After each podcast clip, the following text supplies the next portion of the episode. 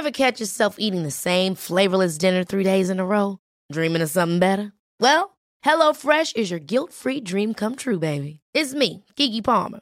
Let's wake up those taste buds with hot, juicy pecan-crusted chicken or garlic butter shrimp scampi. Mm. Hello Fresh. Stop dreaming of all the delicious possibilities and dig in at HelloFresh.com. Let's get this dinner party started.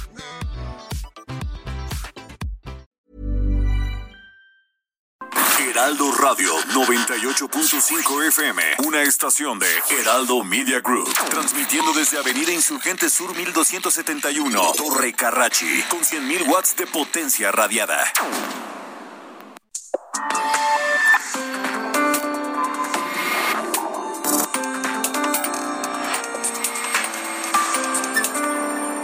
República H, con Alejandro Cacho.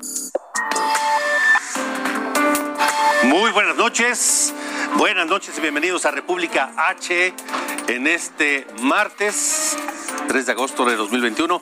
Gracias por acompañarnos. Yo soy Alejandro Cacho.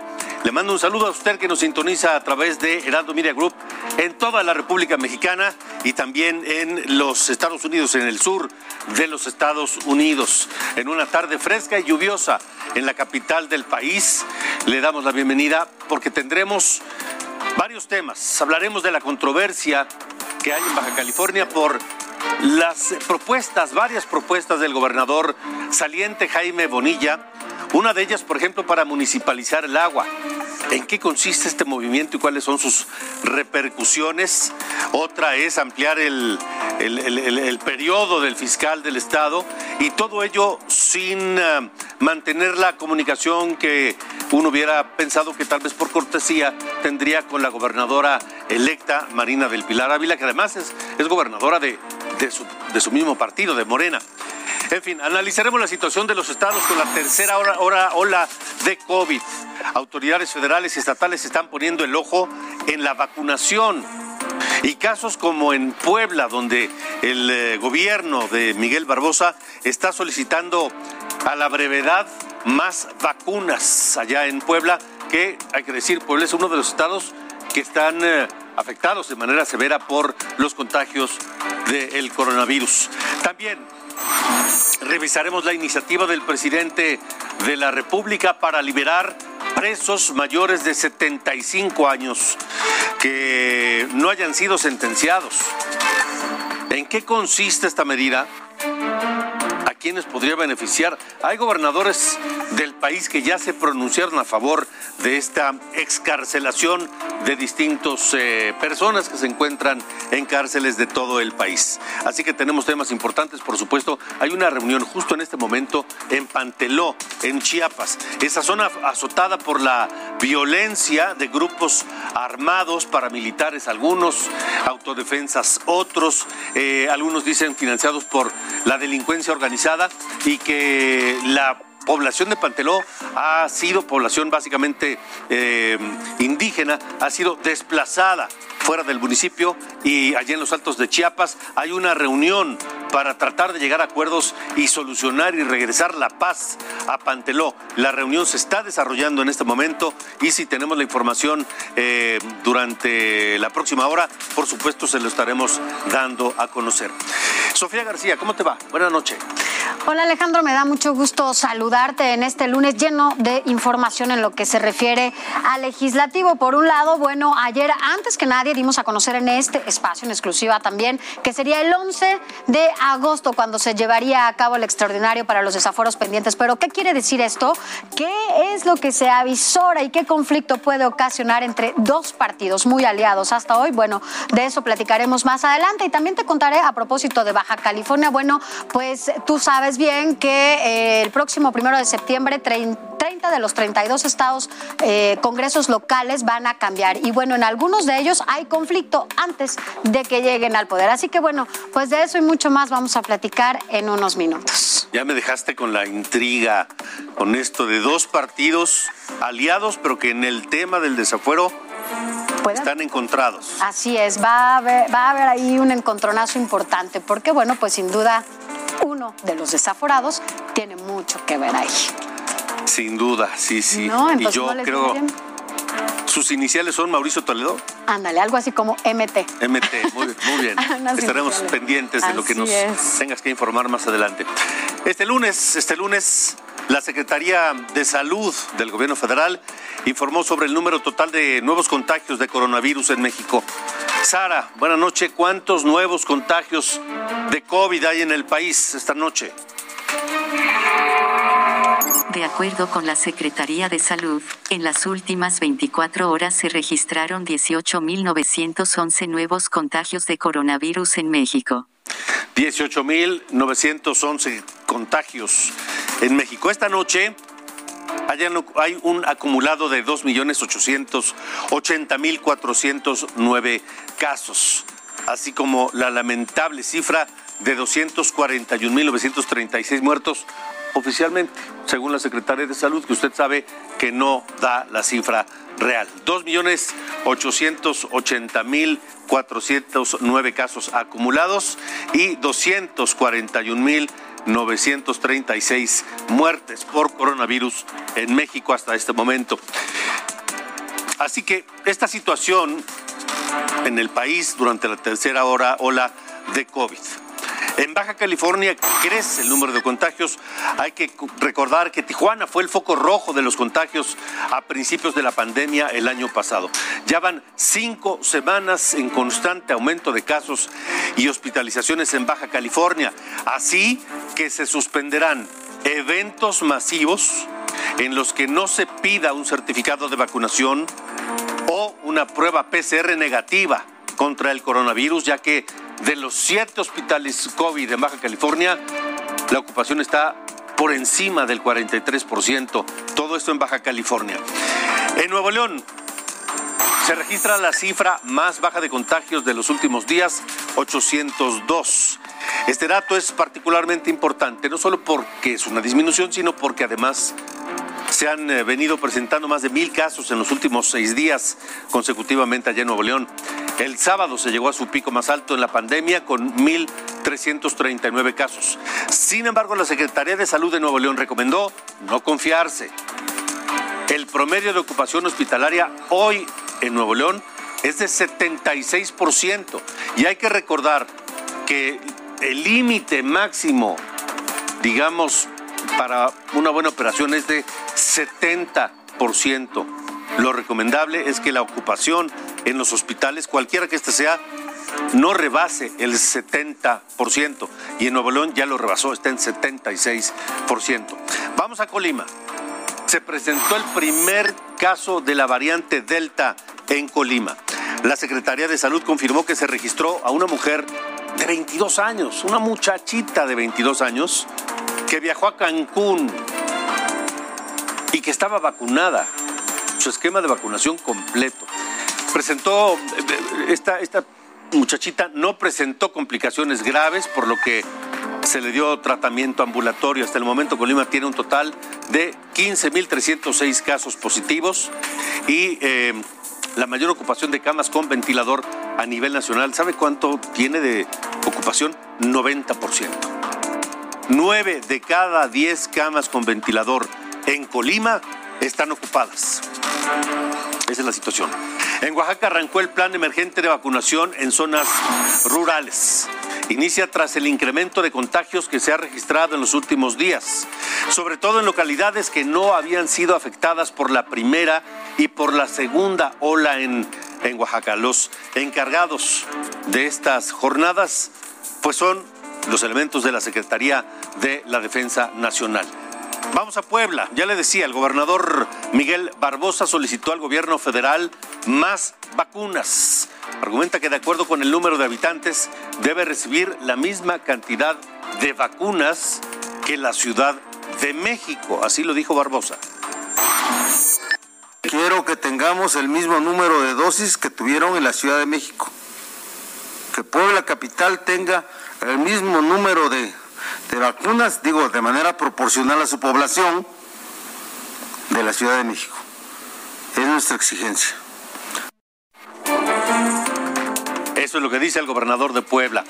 Esta mañana el presidente de la República, López Obrador, hizo un llamado para acudir a vacunarse. Los martes, la conferencia de prensa en Palacio Nacional se dedica a temas de salud. Reiteró el compromiso de todos los mayores de 18 años que estarán inmunizados en octubre. Ese es el compromiso del gobierno. Y en cuanto a la vacunación de menores, apenas hace una semana decía que no seremos rehenes para comprar vacunas para los niños. No, no, no, no, haremos más ricos a los laboratorios y a los productores de vacunas. Eso lo dijo el presidente cuando le preguntaron si se iban a, contemplar vacunas para niños. Pero hoy, hoy parece que ya tiene otros datos. Así lo dijo López Obrador. Y no descartamos que en el caso de niños, de jóvenes con problemas de enfermedades que ameriten una protección especial, si los organismos de salud internacional lo aprueban, también sean vacunados en nuestro país. Bueno, sí, ojalá. Ojalá, en, varias partes del mundo ya se está hablando de vacunación a los niños. Ya Pfizer este laboratorio que produce una de las vacunas más efectivas y más socorridas en el mundo, más buscadas por todo el planeta para eh, aplicarse y protegerse contra el coronavirus. Pfizer está en la tercera etapa de pruebas con una vacuna para niños menores de 12 años y se habla incluso de que la vacunación podría ser a partir de los seis meses de edad. Y aquí parece que todavía estamos en ese debate. El subsecretario de Salud, Hugo López Gatel, también destacó la importancia de la vacunación. Dijo que es una gran protección para reducir el nivel de gravedad de los casos, aun cuando la gente se contagie, tiene mayores expectativas de librar bien el COVID si se encuentra vacunado. Escuche a Hugo López Gatel. 97% de las personas que hoy están hospitalizadas por COVID no se vacunaron, no se vacunaron. El 3% restante son personas que tienen alguna enfermedad que causa inmunodepresión importante y posiblemente eso está contribuyendo a que no tengan toda la efectividad de la vacuna. Y es que hay que repetirlo, hay que repetirlo una y otra y otra y otra vez hay que vacunarse, porque la vacuna no va a evitar que nos contagiemos. La vacuna no va a evitar que nos enfermemos de COVID, pero sí va a evitar que lleguemos graves al hospital o que perdamos la vida por coronavirus. Eso es lo que hace la vacuna. A propósito de vacunas, en la frontera con Estados Unidos se llevó a cabo la campaña de vacunación para el grupo de 18 a 39 años. Aquí la información. La frontera norte del país es un punto estratégico para la economía mexicana. Es por esto por lo que el gobierno federal decidió acelerar la vacunación en esta zona. Según la secretaria de Seguridad y Protección Ciudadana Rosa Isela Rodríguez, se aplicaron más de 2.602.000 dosis en 45 días, lo que equivale un promedio a 57.836 dosis por día. En resumen, fueron seis estados logrando una vacunación de 85.7 ciento de la población objetivo tan solo mes y medio. Según las autoridades, en Baja California vacunaron el 91% de la población objetivo, en Sonora el 75%, en Chihuahua el 81%, en Coahuila el 88%, en Nuevo León el 93% y en Tamaulipas el 82%. La funcionaria federal detalló que en menos de 15 días iniciará la primera etapa de la segunda dosis, es decir, el 15 de agosto se iniciará la aplicación de la segunda dosis de Pfizer en la frontera norte. Explicó que en cinco municipios de Sonora se aplicarán 113 mil segunda dosis el 15 de agosto. En ocho municipios de Chihuahua serán inoculadas por segunda vez 456 mil personas el 25 de agosto. En ocho municipios de Coahuila se aplicarán 125 mil segunda dosis el 9 de septiembre. En Nuevo León se aplicarán 4.786 segunda dosis el 7 de septiembre y se vacunará a 10 municipios de Tamaulipas, donde se prevé que aplicarán 562 mil segunda dosis a partir del 14 de septiembre. Edgar Ledesma, Heraldo Televisión. Debemos entender La pandemia no se ha ido en ningún momento. La pandemia no sabemos cuándo se va a ir. Por lo pronto, la saturación de hospitales también está aumentando en el país y en algunos estados es crítica. En Jalisco, por ejemplo, en Puerto Vallarta, la ocupación hospitalaria es de 90%. 90%. En Guerrero, los hospitales del Seguro Social y del ISTE en Acapulco están a su máxima capacidad. También ha aumentado la ocupación de camas en Chilpancingo, en Ciguatanejo y en otros municipios. Jalisco y Guerrero tienen escenarios complicados por la ocupación hospitalaria. Y ante el aumento de esta ocupación, en Guerrero se inició la reconversión de hospitales otra vez. En el centro de capacitación de Iztapa se trabaja para ampliar la capacidad en un 31%. En Chilpancingo y Chilapa se está habilitando hospitales militares también para atender personas contagiadas de coronavirus.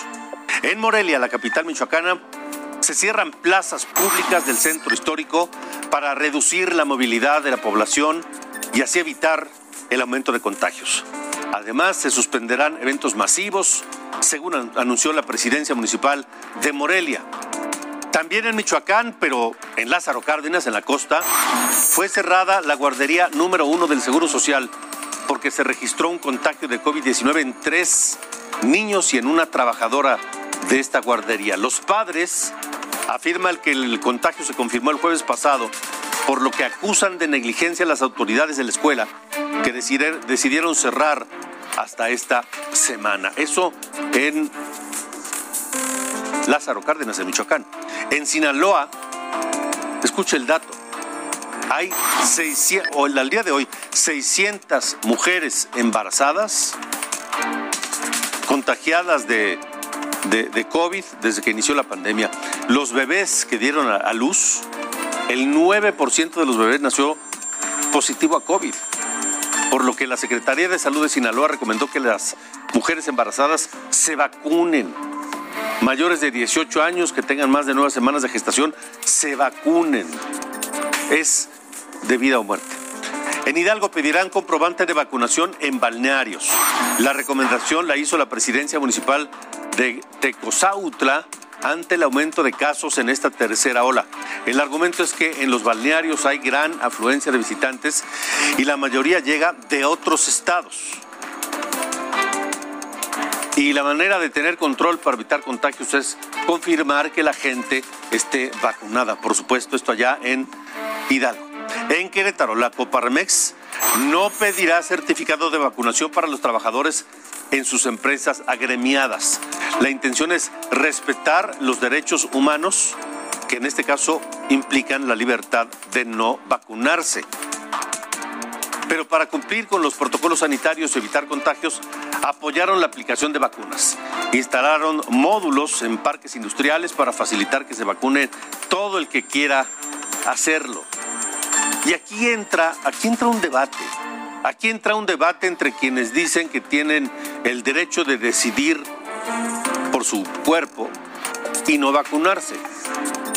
Cosa que está bien, pero entra al debate, porque sobre el derecho individual está el derecho colectivo, siempre. Y si el derecho individual afecta a los demás, el que debe prevalecer es el derecho colectivo. ¿Por qué digo esto? Porque hay quien dice, quien podría argumentar que tiene el derecho de no vacunarse porque no quiere, porque no le, va, no, le gustan, porque le da miedo, porque no creen las vacunas, por la razón que sea. Pero si esa persona no se vacuna y se contagia, no solamente puede contagiar a otras, que eso lo puede hacer cualquiera, sino que puede propiciar que el virus siga mutando, porque el virus muta en todos aquellos cuerpos que no han sido eh, vacunados. Entonces, eh, entre más mutaciones haya del virus, más difícil será controlarlo y enfrentarlo. Entonces, el derecho colectivo debe estar por encima del derecho particular.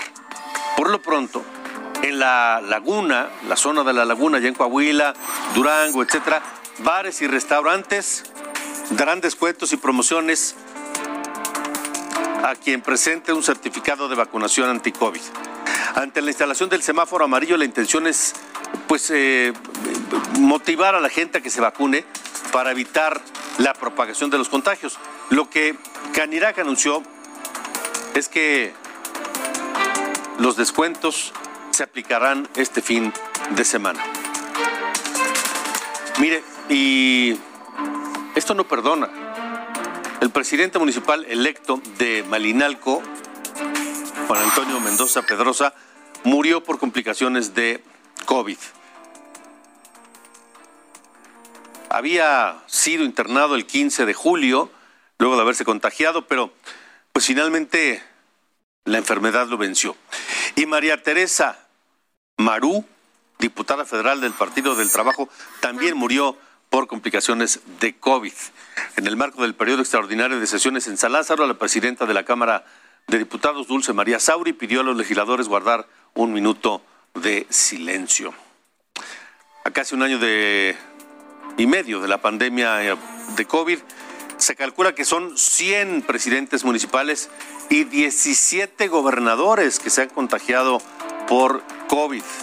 De estos, lamentablemente, cerca de 50 presidentes municipales han perdido la vida por complicaciones precisamente. Le agradezco al doctor Francisco Moreno, médico internista e infectólogo del Hospital ABC, que nuevamente esté aquí con nosotros en República H para hablar de, de esta tercera ola. Doctor Moreno, Paco, gracias por estar de nuevo con nosotros. Al contrario, Alejandro, un gusto estar contigo y con todo auditorio. Em, tú has vivido hora tras hora, minuto tras minuto, junto con todos tus compañeros del Hospital ABC, eh, y, muchos otros miles de médicos y enfermeros, enfermeras, eh, eh, personal sanitario en todo el país, el combate minuto a minuto de este virus. y esta tercera ola parece que está superando a las dos primeras, ¿no? Pues mira, está superando en dos situaciones. Uno es el ascenso de casos, si vemos la pendiente en el ascenso de casos es mucho mayor que en las otras dos olas que tuvimos. Esto tiene una implicación importante porque aquí sí que está contagiando mucha gente al mismo tiempo. Y eso implica que mucha gente al mismo tiempo en unas semanas van a necesitar hospital y eso pues satura, como lo estamos viendo, ya los hospitales.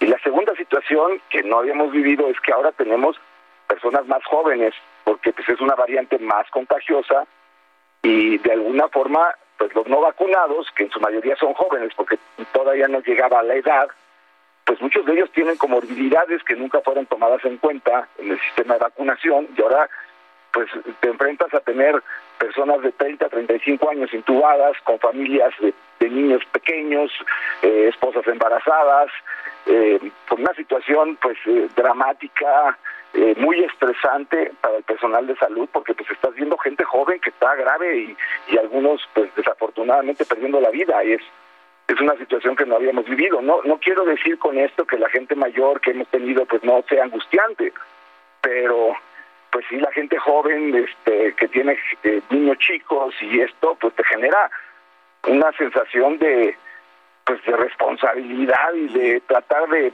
hacer lo que sea para sacarlos adelante. Sí. Eh, me parece importante destacar el dato que dio en la mañana Hugo López Gatel en el sentido de que el 97% de las personas hospitalizadas hoy por, por COVID son personas que no se han vacunado. Ese dato me parece muy relevante, Paco. Pues mira, lo primero que, que me gustaría saber es de dónde sale ese dato, ¿no? Porque, pues desafortunadamente, eh, pues los datos que siempre se han dado tienen ahí una situación eh, eh, conflictiva, ¿no? De que no sabemos. Pero lo que estamos viendo nosotros es eso. Estamos viendo que la mayor parte de la gente que está siendo internada es no vacunada o parcialmente vacunada. Creo que eso también es muy importante, porque creo que eso tampoco se aclaró. Y eso se está viendo en otros países. Los que no tienen un esquema completo de vacunación, porque la vacunación se ha retrasado, no tienen la misma protección que con variantes anteriores. La variante Delta es mucho más, eh, pues vamos a decir, escapa a la protección a las personas que no tienen el esquema completo de vacunación. Entonces ahí ahí era una pregunta como para hacerle, si, si está tomando en cuenta que el 97% de los que están entrando son no vacunados o parcialmente vacunados, porque así está pasando en los Estados Unidos. La vacuna funciona, la vacuna sirve, la vacuna es muy importante tenerla, sea cual sea, pero también hay que tener un esquema completo. Y hay muchos lugares en donde pasan meses y todavía no llega el segundo, la segunda dosis. Sí. Pues, eh, doctor Francisco Moreno Paco, te agradezco mucho que nuevamente hayas estado con nosotros. Un abrazo, Alejandro. Igualmente. Igualmente, gracias, el doctor Francisco Moreno. Así que vacúnese, vacúnese lo antes posible, por favor. Vamos a una pausa, estamos en República H, son las 8.24. Volvemos.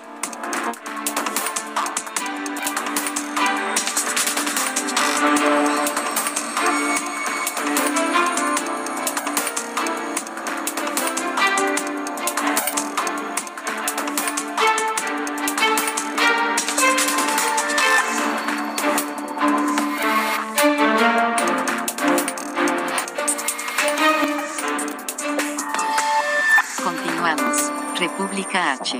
Con Alejandro Cacho. Heraldo Radio.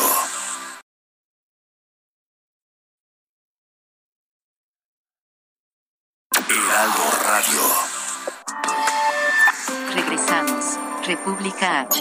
Con Alejandro Cacho.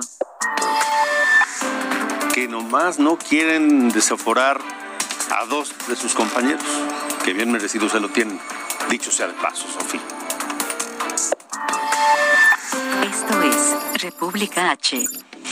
Así es, Alejandro, pero bueno, pues no hay plazo que no se cumpla. Ya lo hemos platicado en este espacio, pero bueno, ¿tú les crees a los diputados? Eh, sobre todo cuando han negociado tantas cosas y han hecho tantas cosas en este espacio eh, que pareciera ese lugar de las negociaciones más truculentas que te puedas imaginar, que se llama la Junta de Coordinación Política. Bueno, pues finalmente, después de tantas cosas que han hecho los diputados y los senadores, finalmente la comisión hoy de último momento se aprobó en la permanente que avalaran otro, otra sesión del periodo extraordinario para que ya por fin se llevaran a cabo estos desafueros del exmorenista Saúl Huerta, acusado de violación y abuso a menores, y también del diputado petista Andrés, digo, Manuel.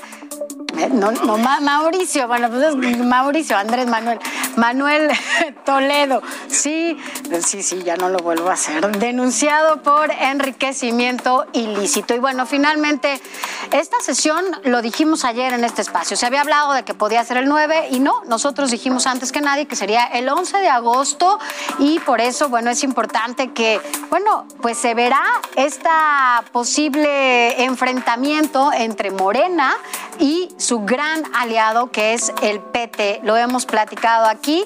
Ahora, más que nunca, Morena, que pierde la mayoría, necesita del PT en la Cámara de Diputados, sobre todo en la próxima legislatura. Morena perdió poco más de 50, 54 legisladores y también el PT. Entonces, bueno, pues más que nunca deben estar aliados y esto pues no les vendrá nada bien. Habrá un conflicto importante.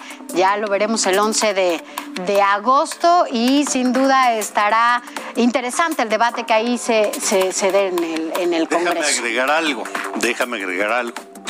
El PT, históricamente, digamos que es rencoroso.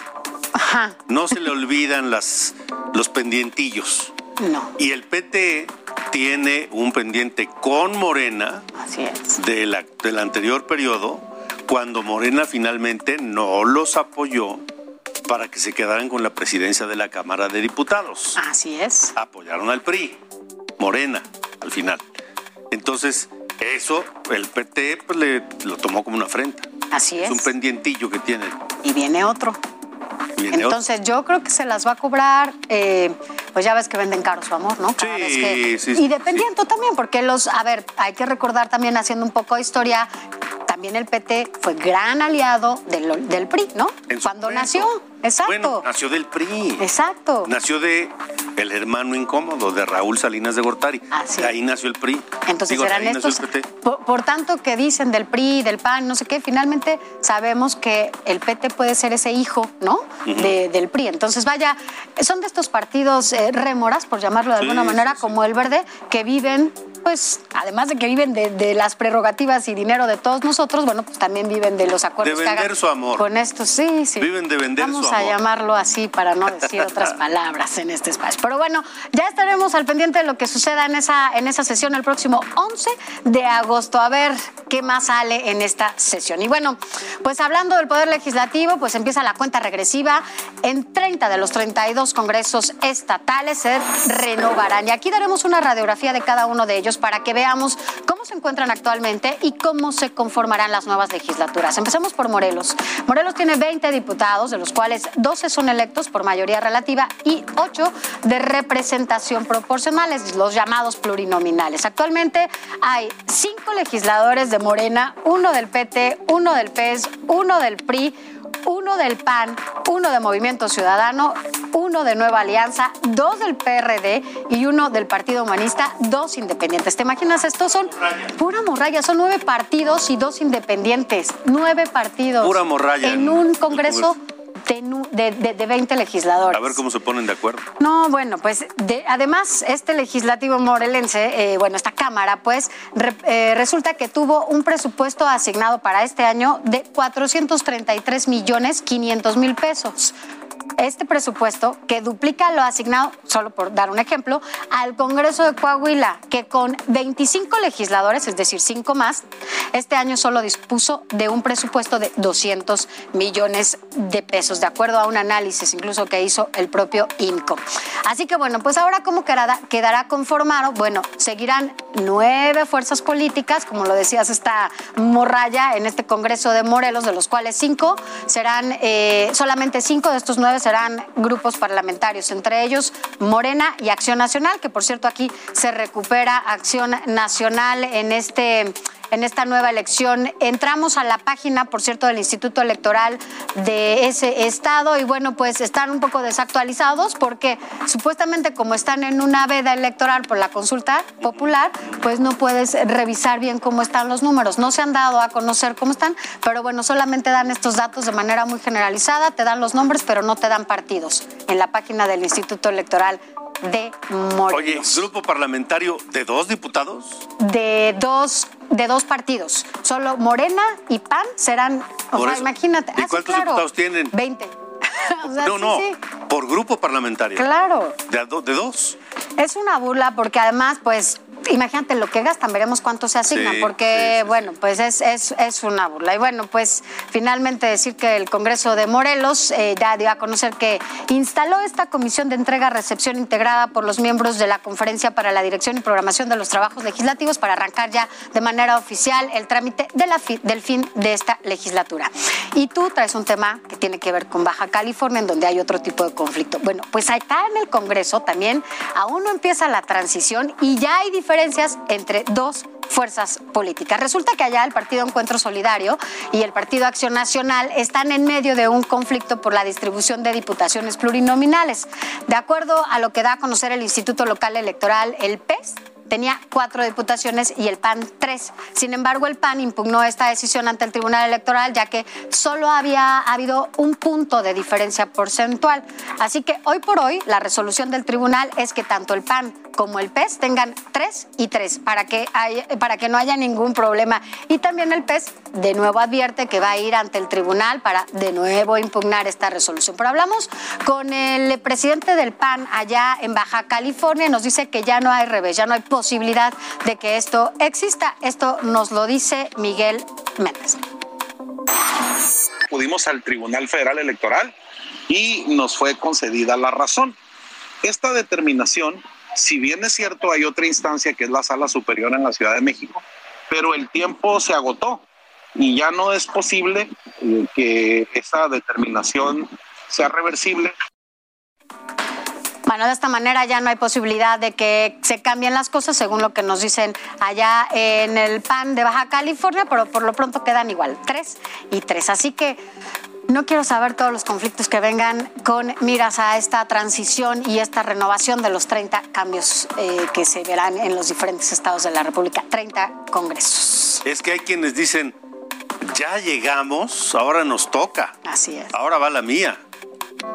Y, así son. Así es, y además recordar un poco que de los 30, 18 eh, congresos son mayoría. De Morena, sí. Entonces hay que ver cómo, cómo van las cosas, pero bueno. a ver, vamos a esperar.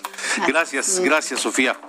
Este martes una comisión integrada por 20 representantes del municipio de Panteló en Chiapas iniciaron, nos llevaron a cabo una mesa de negociación con autoridades del Estado y del gobierno federal para pues abordar la presencia del crimen organizado en el municipio, eh, el desplazamiento de muchas familias indígenas eh, y, en fin la situación de incertidumbre que aqueja aquella parte de los altos de Chiapas desde hace años. Luego de esperar por una hora los representantes del gobierno, la gente, los pobladores de Panteló abordaron también el tema de la elección de las autoridades a través del eh, sistema de usos y costumbres, que es como ellos pues quieren elegir a sus autoridades, y la destitución y auditoría a la actual administración de la presidenta municipal de Panteló, Delia Janet Velasco Flores. Cabe decir que hasta la tarde de hoy no se había presentado este grupo autodefensas llamado El Machete. Esta noche el diputado Omar Molina Centeno, diputado del eh, Congreso de Chiapas, está con nosotros, estuvo en esta mesa de, diálogo en Panteló. Diputado, gracias por estar con nosotros en República H. ¿Cómo les fue primero en esta mesa, en este inicio de la mesa? Sí. Buenas noches, Alejandro. Así es, este, este día se instaló la mesa de diálogo para atender la problemática de Panteló en el estado de Chiapas. Eh, como bien decías, eh, nos sentamos como parte de esta mesa escuchando los planteamientos de los representantes de 86 comunidades que tiene ese municipio y representantes de la cabecera municipal. Estuvieron presentes eh, diversas dependencias federales y estatales escuchando los planteamientos de de la población. Eh, sí, fueron seis puntos que se presentaron.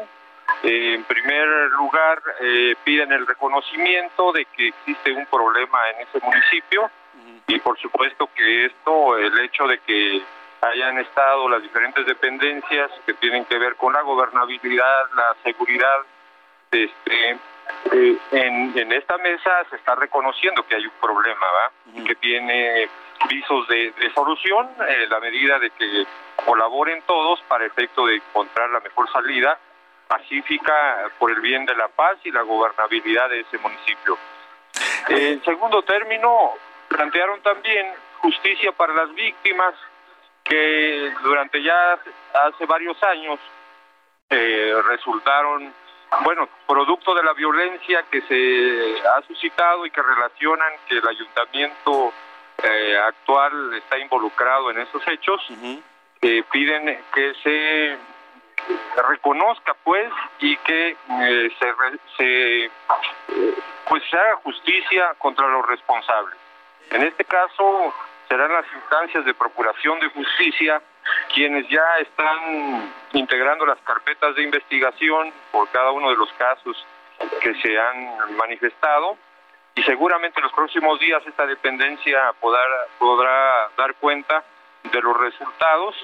En este sentido, eh, no me corresponde a mí decirlo, pero ha sido ya eh, público de que hay personas detenidas eh, con motivo ya a algunos hechos que acontecieron durante este periodo que ha vivido Panteló.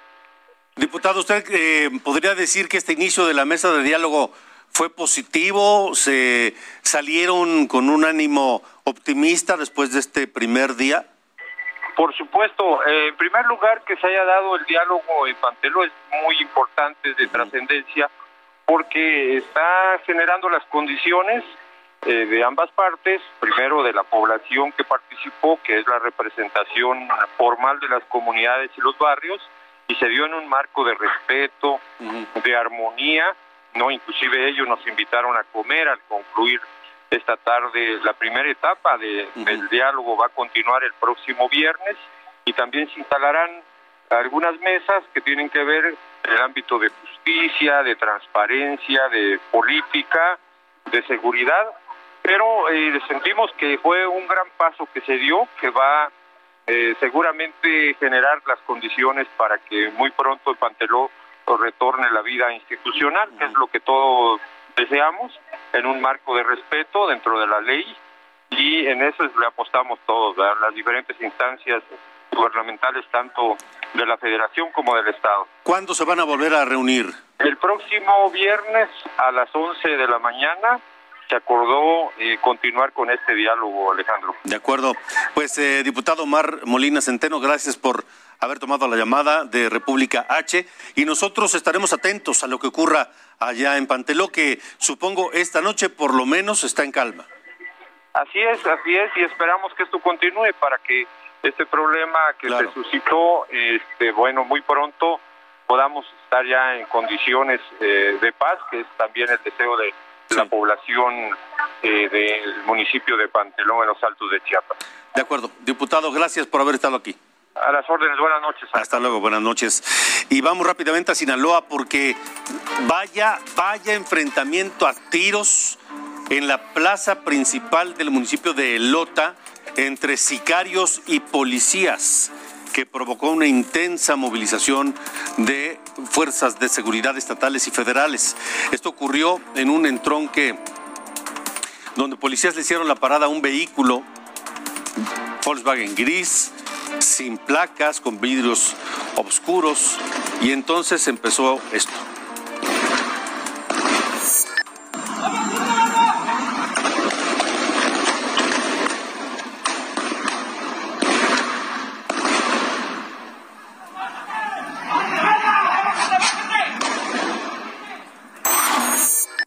el calibre de las detonaciones.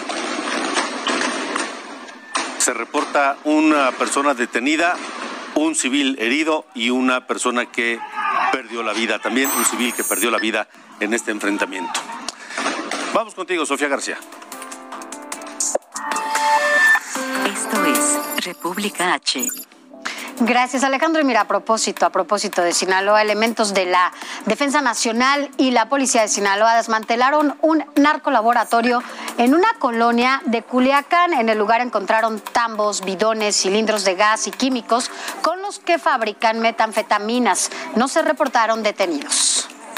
Y en más información, colectivos feministas del Estado de México convocaron al pañuelazo virtual para exigir la despenalización del aborto. Según datos del Sistema de Información de Interrupción Legal del Embarazo, 63 mil mexiquenses recurrieron a servicios clandestinos en 2020.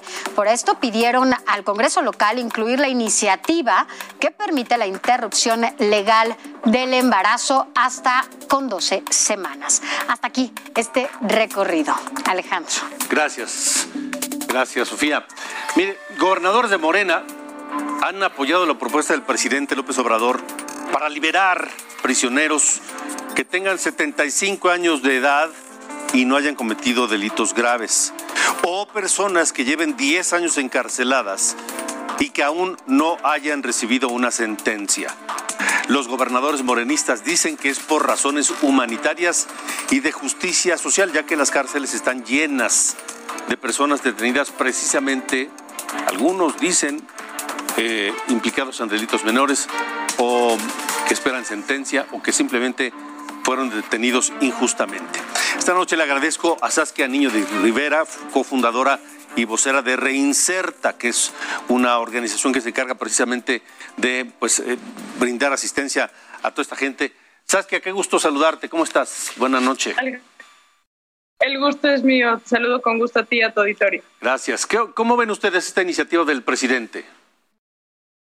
Mira, es una iniciativa que creo que hay que analizar por muchas partes. De entrada te diría que es una iniciativa con, con, con mucha humanidad y muy necesaria.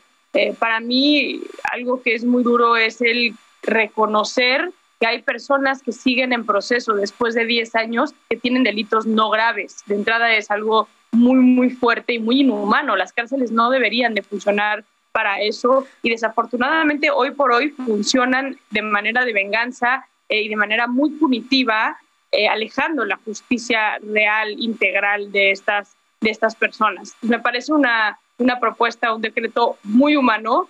Me preocupa el cómo se va a llevar a cabo, Alejandro, porque me parece que tenemos que entender la complejidad que ya vivió la ley de amnistía y que tuvo, porque el problema no solamente en México, no solamente radica en nuestro sistema eh, penitenciario, pero radica también en nuestro sistema de justicia penal, donde la corrupción y la impunidad predomina. Entonces, no es tan fácil como simplemente revisar expedientes eh, y eso me parece que con la ley de amnistía se dieron cuenta. Entonces, ahorita me parece muy loable lo que el presidente quiere hacer, sin embargo, no entiendo el cómo lo van a hacer y más en el tiempo que él ya decretó que para el 15 de septiembre tiene que quedar. Eh, Alejandro, hay que entender que hay una sobre trabajo eh, con los abogados defensores de oficio, con los jueces de, de, este, de este país y que este perfil de gente que el presidente mencionó en su gran mayoría son gente eh, de, discursos, de recursos limitados,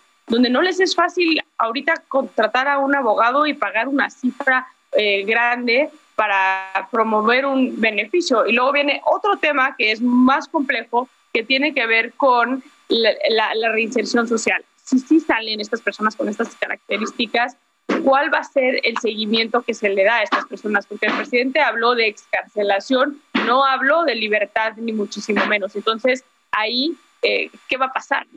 Explica, explícanos, por favor, la diferencia entre excarcelación y libertad. Libertad es cuando una persona es soltada de la cárcel, digamos, y ya no tiene eh, deuda pendiente con el sistema de justicia penal. Y excarcelación es hablar únicamente de que salgan de la cárcel, pero que su proceso sigue intacto, por el cual, si siguen en proceso, seguramente se les tendrá que aplicar una medida alterna a la pena privativa. En este caso puede ser el brazalete, por poner un ejemplo, donde se les coloca un brazalete en la pierna y tienen que quedarse en casa o bien pueden moverse a ciertos puntos, pero de manera como muy limitada. Eso obviamente complica mucho más la reinserción social porque hace complejo la cuestión del trabajo, por, decir una cosa. Sí. Ahora, Saskia, em, ¿dónde ves mayores riesgos? ¿En, ¿En qué lugar de la República ves mayores riesgos a esta excarcelación? Pues mira, de entrada ahorita hay que pensar que únicamente aplicaría para el federal, que es donde menos perfil tenemos con este tipo de población. Está hablando de delitos que no son graves, con delitos de, con gente de la tercera edad eh, en su mayoría. Estos no llegan a penales federales, están en su mayoría en penales estatales, por lo cual tenemos que pasar por el proceso que se legisle a nivel local y que pase este decreto a nivel local y entonces se pueda aplicar en el ámbito local. Me parece que donde más complicado es y donde más eh, ausencia de justicia tenemos es en el sur del país y en los, en los estados del sur. Ahora, no se trata solamente de abrirle la puerta a esas personas y ya que se las arreglen fuera, ¿no? Es decir, si, si, si recuperan su libertad plena, pues, eh, y fueron encarcelados o pasaron un tiempo encarcelados injustamente, pues eh, me parece que la responsabilidad del gobierno va más allá. Pues mira, para quienes estuvieron encarcelados de manera injusta, el gobierno, el gobierno tiene que reparar daño, ¿no? Y eso lo, lo han hecho. Este, hay casos de gente muy conocidas, como el de Yakiri Rubio, por ejemplo, quien la encarcelaron de manera injusta después de que asesinó a su violador eh, donde sí se le, restituí con, se le restituyó con un monto. Esto después de casi cuatro años de pelear con abogadas y, demás. Esto no es algo que se suele dar. Ahora, aquí con este decreto no estamos hablando de justicia, de injusticia en prisión. Estamos hablando de gente que cometió delitos o que posiblemente cometió delitos no, no, no, no graves y que, y que, y que eso eh, les da la chance de que se entienda que la cárcel no es un lugar apto para, para, para, para, para, para ellos. No es necesario. Estamos criminalizando eh, quizá otras cuestiones como podría ser la pobreza, eh, Alejandro, para darte un, un, ejemplo. ¿no? Entonces, si hay injusticia y si se determina la injusticia cuando el proceso haya terminado, sin duda tiene que haber una reparación del daño por parte del gobierno por haber tenido una persona inocente en prisión. Pero ahorita lo que se pasaría es, se les daría el beneficio de salir de la cárcel para seguir su proceso en libertad. Aquí lo más importante que yo vería es ya denle celeridad a esos casos, porque muchos delitos tipificados en la ley que no son graves ni siquiera alcanzan los 10 años de pena. Entonces estás hablando que ya muchas de esas personas, al tener 10 años en proceso, si se les llegara a sentenciar, ya no nada más cumplieron, pero ya hasta se les debe tiempo eh, en la cárcel por seguir el proceso, ¿no? Entonces es, un bien delicado. ¿De qué tipo de delitos estamos hablando? De, de, hablabas de delitos no graves, pero ¿como cuáles? Y sobre todo en estos pues, casos de delitos que no ameritan penas de cárcel más allá de 10 años. Es, eh, los delitos son robo, es homicidio culposo, por ejemplo, robo, simple, lesiones de contagio, por, por, por, por poner este, un ejemplo.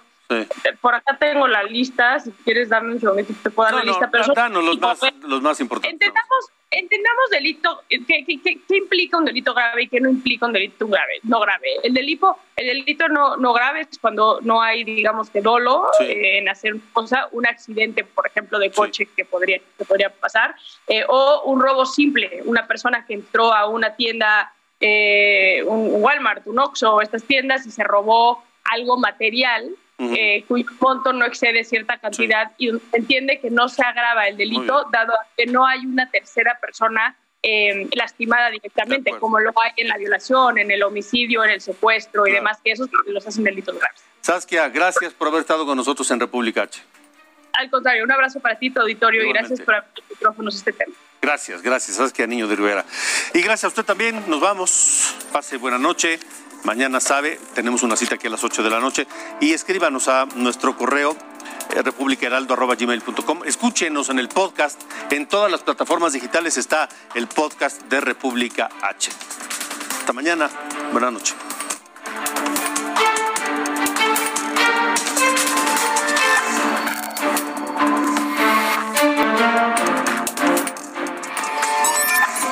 Esto fue República H con Alejandro Cacho. Heraldo Radio. La HCL se comparte, se ve y ahora también se escucha.